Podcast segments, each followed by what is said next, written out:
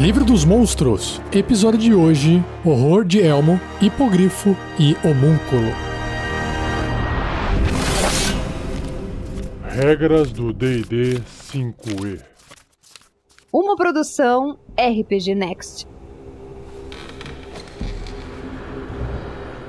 A primeira criatura, então, o primeiro monstro do cast de hoje é o Helmet Horror, que é o horror de Elmo. Sua ilustração, basicamente, é uma armadura completa, toda ornamentada, que ao invés de ter um humanoide, né, um corpo de uma pessoa vestindo essa armadura, parece ser um elemental do fogo, uma criatura feita de lava ou fogo, sem rosto, sem aparência. Então a armadura parece estar flutuando em volta desse corpo feito de fogo. E claro que, além da armadura, o monstro possui uma espada longa nas mãos, só que é uma espada longa feita com pedras preciosas, com um formato completamente diferente na lâmina, parecendo pequenos ganchos virados para cima, com muito, muito ornamento, e também um escudo no outro braço. E o livro descreve o seguinte: esse constructo, ah, tá explicado, é um constructo, possui inteligência, eita, habilidade de raciocinar e ajustar suas táticas e uma devoção inabalável por seu criador, que persistem mesmo após o desaparecimento do seu construtor. Lembrando uma armadura de placas vazia e inanimada, o horror de Elmo serve sem ambições ou emoções. Propósito mágico. Apesar de se gastar mais recursos mágicos para se criar um horror de elmo que uma armadura animada inferior, o horror de elmo requer menos direcionamento e manutenção enquanto ele realiza as tarefas designadas. Um horror de elmo segue as ordens com total lealdade e é inteligente o suficiente para compreender a diferença entre as intenções de uma ordem e a redação exata. Diferente de muitos constructos, ele busca cumprir as ordens anteriores ao invés de seguir cegamente as mais recentes. Esperteza tática. Um horror de Elmo luta com a astúcia de um guerreiro experiente, erguendo-se no ar enquanto ataca os personagens mais fracos e os conjuradores primeiro. Imagino eu que erguer no ar significa voar. Já já vou descobrir. Porém, um horror de Elmo não possui o discernimento para mudar o meio ambiente, que poderia fortalecer ele no caso, ou de qualquer forma realizar medidas ativas para melhorar sua posição defensiva. Natureza de constructo. Por fim, o horror de Elmo não precisa respirar, comer, beber ou dormir.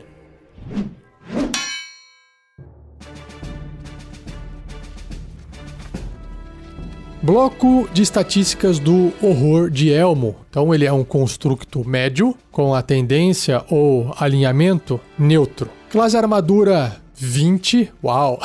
Porque ele tem armadura de placas e mais o escudo. Pontos de vida 60, bons pontos de vida aqui. Deslocamento 9 metros no chão, 30 pés. Ou voo de 9 metros, também 30 pés. Ah, olha só, ele voa magicamente, provavelmente. E aí ele tem os seus atributos físicos, que é força 18, bem forte, destreza 13, ok, constituição 16, ótima constituição. E aí dentro dos atributos mentais, tudo 10. Inteligência, sabedoria e carisma. Perícias ele tem percepção mais 4, Resistência a dano, ele tem de contusão cortante e perfurante de ataques não mágicos que não sejam de adamante, ou adamantine em inglês. Ele também tem imunidades a algumas condições. Amedrontado, né? não dá para deixar ele com medo. Atordoado, né? não é uma criatura, né? Não tem sistema nervoso.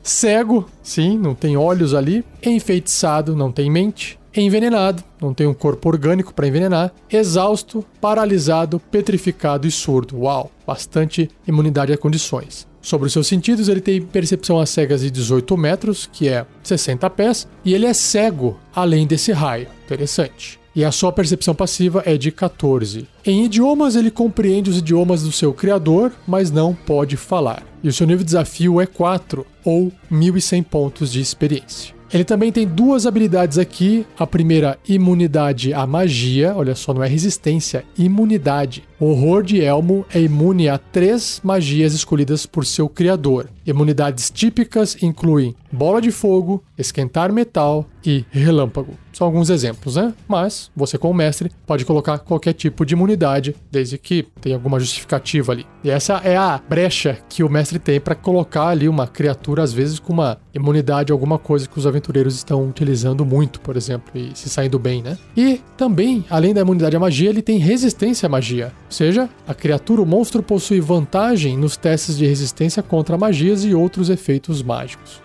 Maravilha. Então, usar magia contra ele é bem mais difícil. E aí ele tem duas ações. Primeiro, ataques múltiplos, que diz que ele pode realizar dois ataques de espada longa. E aí, claro, a ação de espada longa, que é um ataque corpo a corpo com arma, mais 6 para atingir, alcance um metro e meio, né? 5 quadradinhos, ou adjacente a ele. Um alvo, se acertar, 8 ou 1 de 8 mais 4 de dano cortante. Ou 9, que é 1 de 10 mais 4 de dano cortante, se a espada for usada com duas mãos que, lembrando, se ele está segurando a espada com duas mãos, ele não está usando escudo. Eu, como mestre, diminuiria a armadura, a classe de armadura dele de 20 para 18.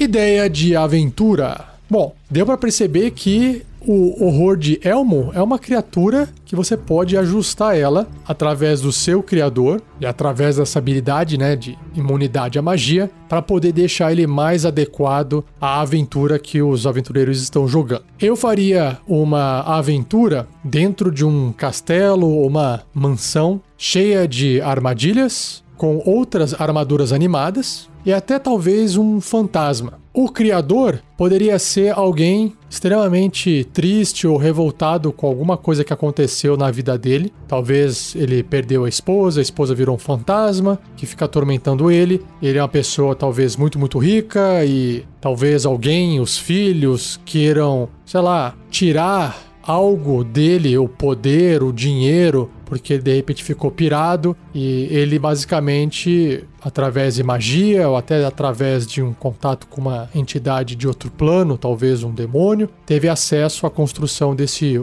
horror de Elmo. Que inclusive pode fazer com que as pessoas achem que esse rei ou esse nobre, né, que detém esse castelo ou essa mansão, tá ali sentado vestindo essa armadura, quando na verdade não é, né? É uma criatura que ele acabou criando. Ele pode ter criado com o sangue dele, né, para poder justificar esse vermelho da criatura. Claro que esse vermelho aqui pode ser qualquer outra cor também, né? Então é uma aventura curta onde tem uma missão que é investigar essa casa, explorar essa casa, vai ter esse clima um pouco mais sombrio, talvez mais gótico, e aí chega no final, pode ter uma luta direta contra esse horror de Elmo. Inclusive, a sala em que vai ocorrer essa luta pode ter algumas armadilhas, o que ficaria bastante interessante, né? Fosso, lâminas giratórias, pêndulos, dardos saindo das paredes, aí os aventureiros têm que se posicionar para lutar, mas cada vez que eles se posicionam num lugar, eles acabam pisando no piso ali, disparando algum tipo de armadilha. Tá aí uma aventura simples, direta. Claro que eu não elaborei com detalhes, mas se você quer destrinchar ela e compartilhar, já sabe, fórum do RPG Next. Link no post ou acesse rpgnext.com.br. Seja você também um guerreiro ou uma guerreira do bem. Para saber mais, acesse padrim.com.br barra rpgnext ou picpay.me barra rpgnext.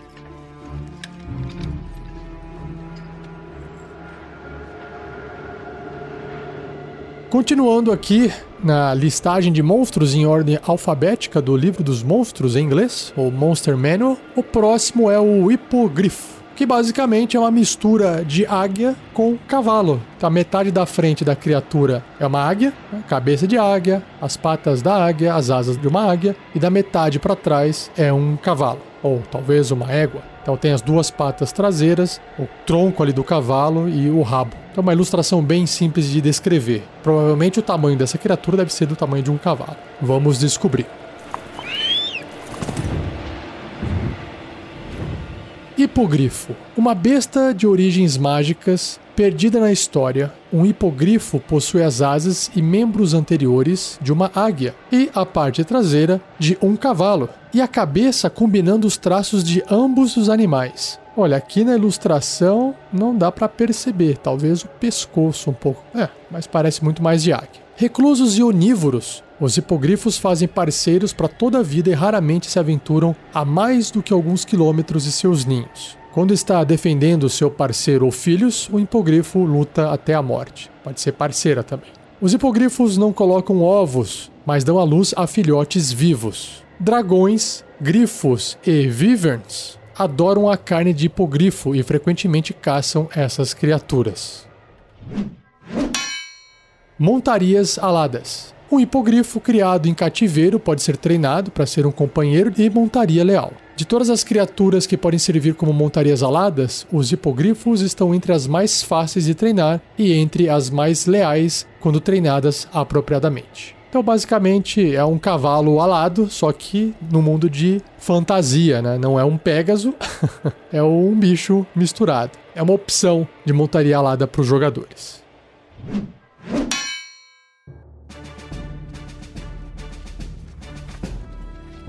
Hipogrifo. Então, ele é uma monstruosidade grande e sem alinhamento, unaligned, imparcial. Sua classe de armadura é 11, 10 mais o bônus de destreza que ele tem ali, que eu já, chego lá. Pontos de vida 19. Deslocamento 12 metros se tiver no chão, que são 40 pés, ou 18, 60 pés voando. Ele tem força 17, uma boa força, destreza 13, onde dá aquele mais um para sua armadura de bônus. Constituição 13, inteligência 2, então bem animalzão mesmo, né? Sabedoria 12, que representa, imagino eu, o seu instinto, e carisma 8. Perícias ele tem percepção mais 5, sentidos percepção passiva de 15, idiomas nenhum e o nível de desafio é 1 ou 200 pontos de experiência. Ele tem uma habilidade chamada Visão Aguçada, que diz que o hipogrifo tem vantagem em testes de sabedoria, percepção relacionados à visão. É porque cabeça ali de águia, olhos de águia. E ele tem três ações: ataques múltiplos, o ataque com bico e com garras. Então, em ataques múltiplos, o hipogrifo realiza dois ataques, um com seu bico e um com suas garras. O bico é um ataque corpo a corpo com arma, mais 5 para atingir o alcance adjacente um alvo se acertar 8 ou 1 de 10 mais 3 de dano perfurante. E garras é um ataque corpo a corpo com arma, mais 5 para atingir, o alcance é 1,5m né, adjacente, um alvo se acertar 10 ou 2d6 mais 3 de dano cortante. E esse é o hipogrifo.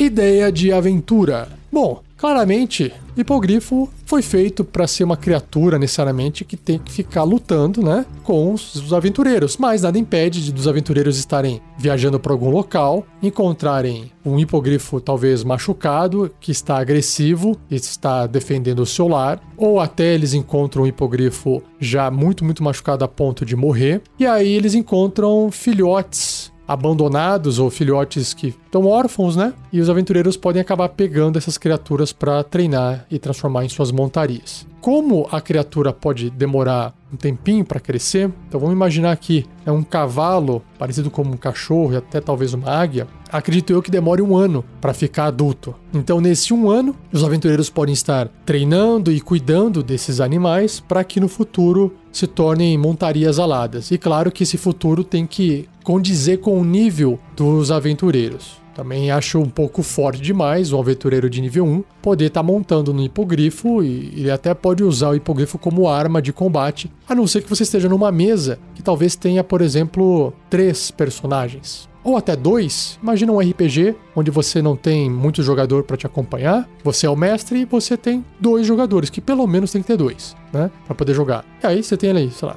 um clérigo e um guerreiro ou um paladino que mistura um pouco de magia e é um guerreiro com talvez um feiticeiro para ter o lado da magia, né? E aí você tem ali dois personagens e tem dois grifos. Opa, dois hipogrifos. E aí eles podem acabar usando, evidentemente, né, o hipogrifo como uma criatura para poder combater. Como ele é nível de desafio 1, tem 19 pontos de vida, vai acabar preenchendo essa lacuna da falta de outros personagens. No entanto, conforme os aventureiros vão ganhando níveis, né, o hipogrifo vai ficando cada vez menos relevante para um combate, mas mantém ainda assim a sua eficácia no transporte aéreo. Então, basicamente, a ideia de aventura é você pensar em como é que você iria apresentar o hipogrifo para os aventureiros. Talvez os aventureiros não precisem usar o hipogrifo, você não queira dar transporte aéreo para eles, mas eles precisam talvez encontrar os hipogrifos que estão sendo caçados, eles estão sendo caçados por ou dragão ou por wyverns, que é aquele né, tipo de dragão lá diferente diferente, ou até grifos. Então, o papel deles é proteger os hipogrifos ou resgatar os hipogrifos de uma região. Seria legal, né? Olha, a gente tem aqui uma, uma fauna de hipogrifo em tal local, perto de uma montanha, e um dragão se mudou recentemente e começou a, a caçar os hipogrifos. E agora vocês têm que dar um jeito de espantar esse dragão. Tá aí uma, uma aventura. E pode ser que a recompensa seja, né, alguns filhotes ou algum hipogrifo ali que possa virar montaria depois. Tá aí. São os meus insights para a ideia de aventura. Se você tiver a sua e quiser compartilhar, já sabe, fórum do RPG Next.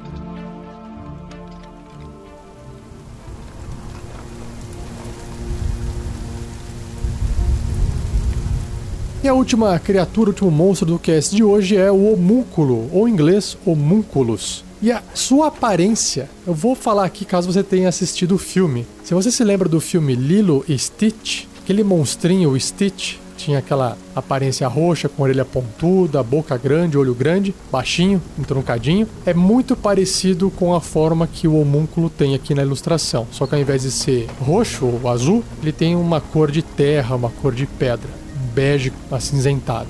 E claro que os seus traços são bem menos cartunescos, são mais realistas, né? Então imagina esse rostinho meio de gremlin assim, olhinho grande, uma, uma cara de cachorro, com orelhas bem compridas, meio parecidas com orelhas de morcego. E aí ele tem um corpinho que lembra um pouquinho de cachorro também, a pata meio de bulldog, assim, patinha gorda. Ele tá em pé na ilustração, mas não dá para saber se ele tá acostumado a andar assim em pé, porque a perna dele traseira lembra a pata de cachorro, né? Dobrado para trás, sabe? O que é uma característica de criaturas que andam em quatro patas. E aí o que acontece? Esse bichinho aqui, o homúnculo, além disso, além desse corpinho dele, entre as patas ou as pernas e os dois bracinhos em cima, ele tem mais dois braços. Só que esses dois braços têm membranas, formando duas asas, igual os morcegos têm, só que não é preto, é da cor dele. E isso torna ele bastante fantasioso, né?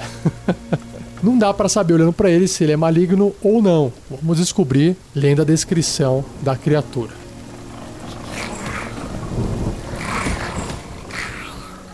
Homúnculo modelando uma mistura de barro, cinzas, raiz de mandrágora e sangue. Nossa, raiz de mandrágora, eu lembro isso aqui no Harry Potter. E sangue, alguém pode canalizar a mágica rara de um ritual para criar um fiel companheiro do tamanho de um esquilo. Nossa, ele é pequenininho. Um homúnculo é um construto miúdo, né, e miúdo também gatos são miúdos dentro do sistema, que age como uma extensão do seu criador, com ambos compartilhando pensamentos, sentidos e idiomas através de um vínculo místico. Um mestre pode ter apenas um homúnculo por vez. Qualquer criatura que criar outro sempre falha. E quando seu mestre morre, o homúnculo morre também.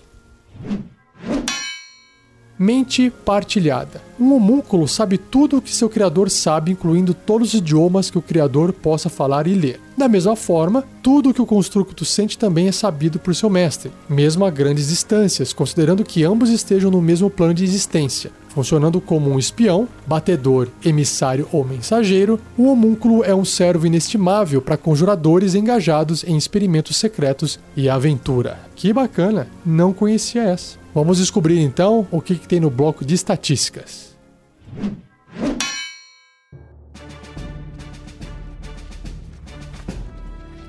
Homúnculo é um construto miúdo de tendência ao alinhamento neutro. Sua classe de armadura é 13, uma armadura natural. Pontos de vida 5, pouquinho. Deslocamento 6 metros se estiver no chão, ou 20 pés. E voando 12 metros, 40 pés. Seus atributos físicos, ele tem força 4, bem fraquinho, destreza 15, aí compensa com agilidade, constituição 11, ali na média. E aí inteligência e sabedoria 10 e carisma 7. Ele tem imunidade a dano de veneno e imunidade à condição de enfeitiçado e também envenenado.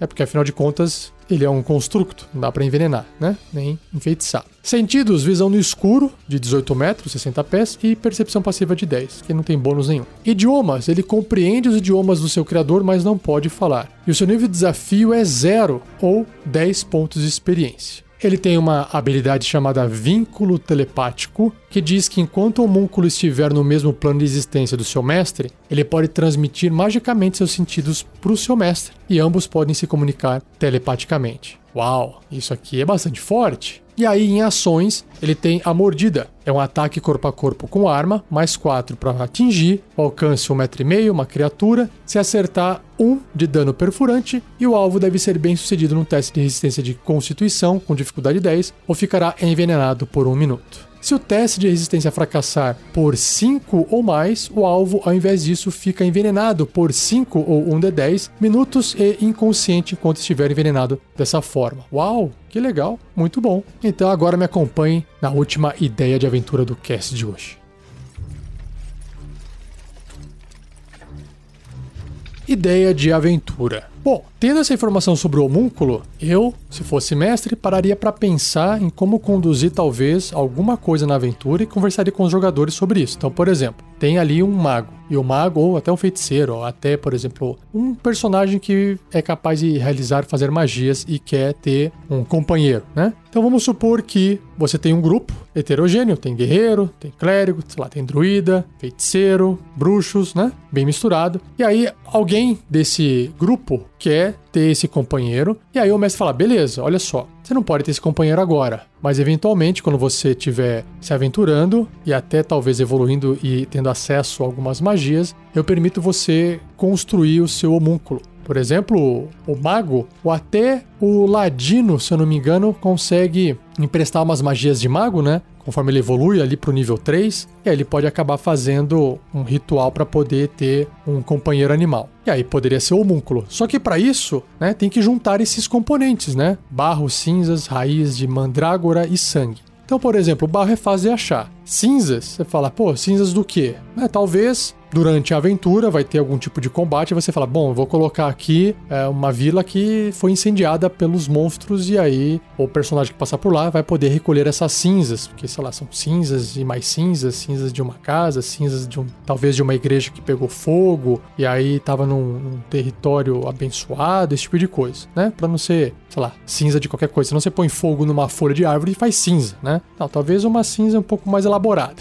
Já a raiz de mandrágora, talvez tenho que visitar um druida ou fazer uma missão para alguém mais vinculado à terra, ou até se estiver na cidade, alguém que está fazendo algum tipo de ingrediente lá, enfim e a parte do sangue, né? O sangue é do próprio criador ali que vai ter que fazer um pequeno sacrifício. Talvez ele tenha que cortar com uma adaga, né? Especial. E aí, outra coisa, né? Alguém pode canalizar a mágica rara de um ritual. E aí sim, né? Que mágica que é essa? Onde essa mágica existe? Quem é que sabe esse ritual? E aí você pode colocar qualquer tipo de desafio para poder chegar até essa informação e isso ser mais uma parte da aventura. E aí quando o personagem passou para o nível 1, passou para o nível 2 e chega no nível 3, ele adquire todos esses conteúdos e informações para criar esse homúnculo. E aí, claro, é um asset valioso para o personagem? Com certeza. É mais forte do que um familiar tradicional. Mas aquela coisa, se ele não cuidar desse homúnculo e usar e abusar dele, pode ser que ele perca. Porque o bichinho tem 5 pontos de vida. Basicamente, leva uma flechada, já era. Então, da mesma forma que o mestre dá, entre aspas, o mestre pode tirar se estiver sendo utilizado de forma inadequada ou até estragando a aventura. Talvez não precise matar o homúnculo, talvez capturar o homúnculo e fazer com que os personagens queiram ir até lá. Será que os outros vão querer ir junto? Será que, pô, você só atrapalhou a gente todo esse tempo e agora quer atrás desse bicho aí, faz outra magia aí, se vira com outro bicho. Por que, que você quer esse homúnculo? Não, né? Tem o meu sangue lá, tem um ritual super específico, eu paguei caro, sei lá, e aí vamos lá, tá? Eu aprendo a usar ele, eu juro que eu não vou mais usar dessa forma, porque esse vínculo telepático do homúnculo, mais a capacidade de voo dele, pode trazer uma vantagem enorme para a equipe. E o mestre tem que estar preparado para isso. Mas que é divertido é. Então você pode iniciar a construção de uma aventura com base nessa pequena descrição sobre como se faz, como se constrói esse construto homúnculo. E aí você starta a sua aventura com os seus jogadores.